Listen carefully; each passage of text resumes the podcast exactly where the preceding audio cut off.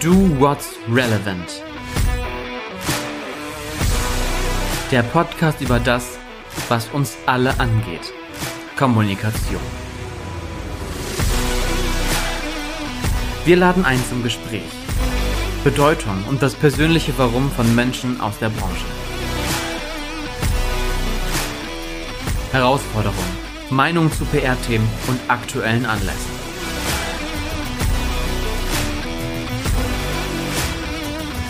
Holt euch einen Kaffee oder Drink. Mein Name ist Tobias Dindhammer und jetzt geht's los. Schön, dass ihr wieder eingeschaltet habt zu unserer zweiten Folge Do What's Relevant hier auf eurer Streaming-Plattform des Vertrauens. In diesen Folgen, den geraden Folgen, haben wir keine externen Gäste zu Gast, die uns aus ihrer Welt der Kommunikation berichten, sondern wir wollen über aktuelle Themen und Anlässe sprechen und heute habe ich mir meine Kollegin Kaya Plath dazu geholt. Kaya ist bei uns Head of Operations in der Agentur und wir wollen heute über die Causa Elon Musk und Twitter sprechen. Kaya, schön, dass du da bist. Ja, Tobi, vielen Dank für die Einladung. Ich freue mich dabei zu sein und freue mich auf eine spannende Diskussion zu diesem hochbrisanten Thema. Um einmal einzuordnen, was überhaupt passiert ist in diesem Fall, habe ich meine Kollegin Milena gebeten, uns den Fall noch einmal ähm, darzustellen. Elon Musk kauft Twitter für 44 Milliarden Dollar. So hieß es am 25. April überall in den Medien. Doch wer ist dieser Mann eigentlich, der zu den reichsten Menschen der Welt gehört? Musk wurde am 28. Juni 1971 in Südafrika geboren. Bereits im Alter von zehn Jahren entdeckte er sein Interesse für Computer- und Programmiersprache. Heute beträgt sein Vermögen etwa 230 Milliarden US-Dollar und besteht fast ausschließlich aus Aktien von Tesla und seiner Weltraumfirma SpaceX.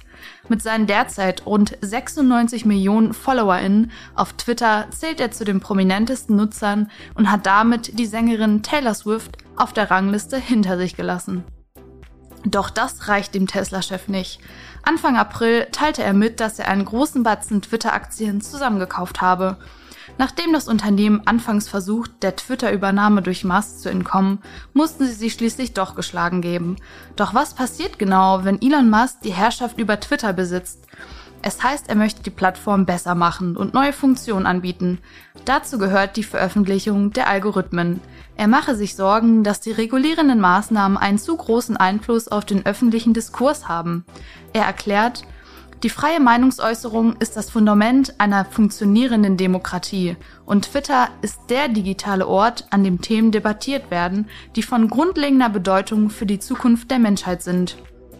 Es ist zu befürchten, dass Twitter durch eine zu lockere Moderation zu einem feindseligen Ort werden könnte.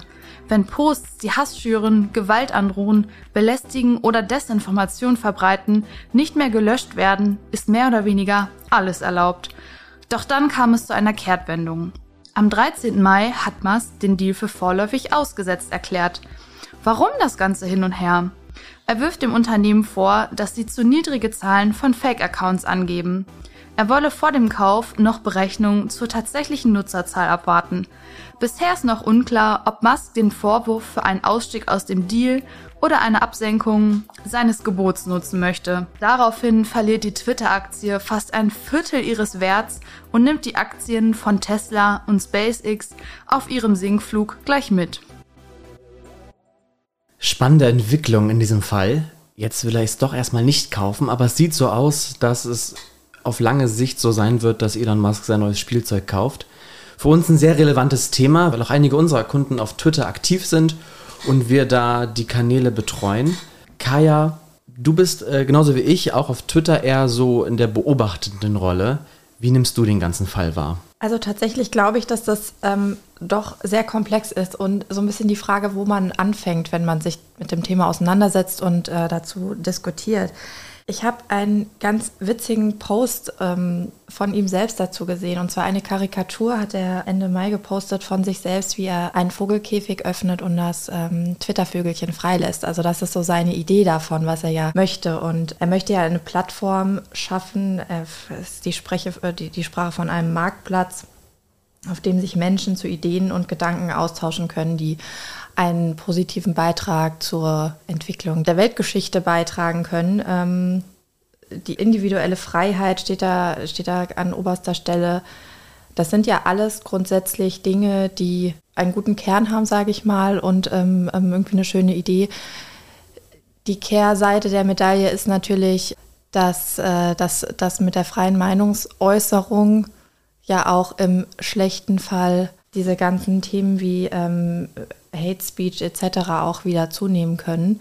Und da ist natürlich die Frage, wo setzt man da die Grenzen oder wo möchte da jemand wie Elon Musk auch die Grenze ziehen und ähm, welche Möglichkeiten gibt es auch da dann aktiv eingreifen zu können? Man sieht ja auch, dass diese Plattform generell ja in dieser politischen Diskussion immer wieder, immer wieder aufwacht.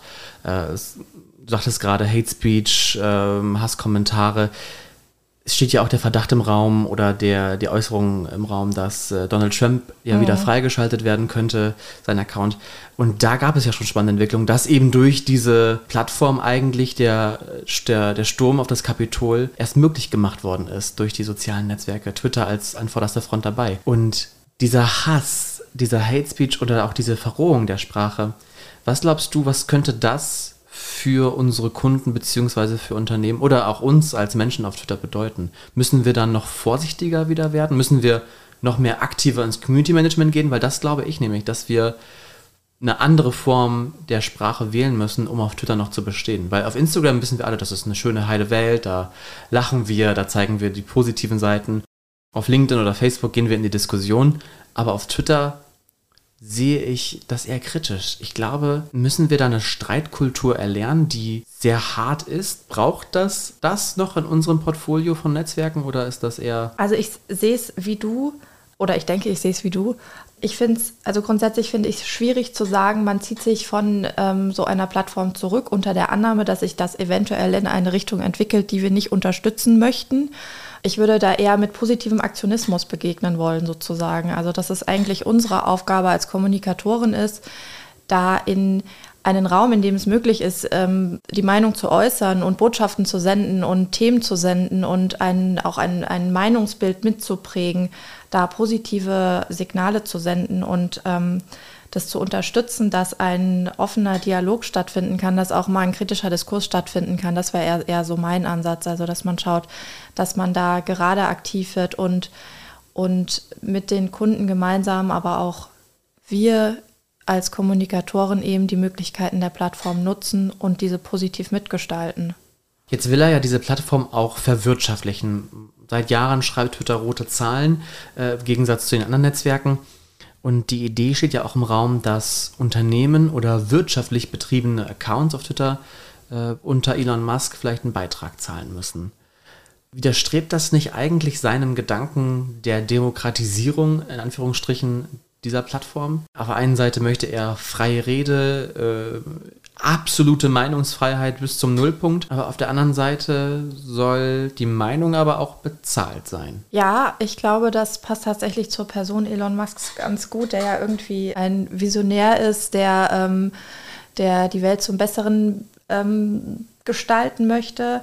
Und andererseits aber natürlich auch knallharter Businessmensch ist, was ja nicht zuletzt jetzt auch mit den neuesten Schlagzeilen auch, ähm, auch irgendwie zu unterstreichen ist, dass er seine, seine Menschen wieder ins ins Business holen will und sonst mit Kündigung droht. Wir haben jetzt ganz viel schon diesen Begriff Meinungsfreiheit verwendet. Was bedeutet für dich Meinungsfreiheit? Meinungsfreiheit bedeutet für mich, meine Meinung frei äußern zu können. Natürlich mit auf die Gefahr hin, dass, dass, dass Gegenmeinungen auch geäußert werden. Ich würde mir aber wünschen, dass das immer in einem respektvollen oder mein Anspruch wäre es, dass dass ein respektvoller Diskurs dazu stattfinden kann. Bin ich ganz bei dir, absolut. Das funktioniert im realen Leben meistens ganz gut, aber im digitalen Bereich nicht. Viele haben da den Schutz der Anonymität vor sich und äh, das ist anfangs schon gesagt, Hate Speech ist dann ein großes Thema. Äh, und in dem Zuge natürlich aber auch Fake News. Also wir sehen es jetzt auch in anderen politischen Situationen, dass das Thema Desinformation ein wahnsinnig mächtiges ja, PR-Instrument ist von, von gewissen Institutionen, äh, Ländern und Personen. Wie ist da deine Meinung zu? Ist diese absolute Meinungsfreiheit vielleicht auch ein Toröffner für eben jene Kampagnen, die genau darauf abzielen, Fake News unter die Leute zu bringen? Bestimmt. Das glaube ich schon, ja. Da ist ja so ein bisschen die Frage, was ist Wahrheit und äh, was ist nur Wunschvorstellung oder was passiert auch in den Köpfen derer, die diese, ich nenne es auch jetzt mal Fake News verbreiten. Wo ist da die ultimative Wahrheit? Also das ist ja so ein bisschen die Frage oft an der Stelle. Ich finde es ein sehr schwieriges Thema. Ich finde es auch sehr schwierig zu regulieren. Ich glaube, jeder, der schon, ich sag mal, mit den Meta-Plattformen, also insbesondere Facebook und Instagram auch schon beruflich zu tun hatte, kennt es ja auch, dass da Beiträge Konten etc. eingeschränkt und gesperrt werden, weil sie angeblich gegen irgendwelche Richtlinien, sei es Werberichtlinien oder inhaltliche Richtlinien, verstoßen. Man kann eigentlich besten Gewissens behaupten, dass das dem nicht so ist. Ähm, aber da schlägt dann irgendein Algorithmus scheinbar zu, der auch nicht umkehrbar ist und dann kommst du da eigentlich an der Stelle nicht weiter. Das finde ich schon schwierig auch.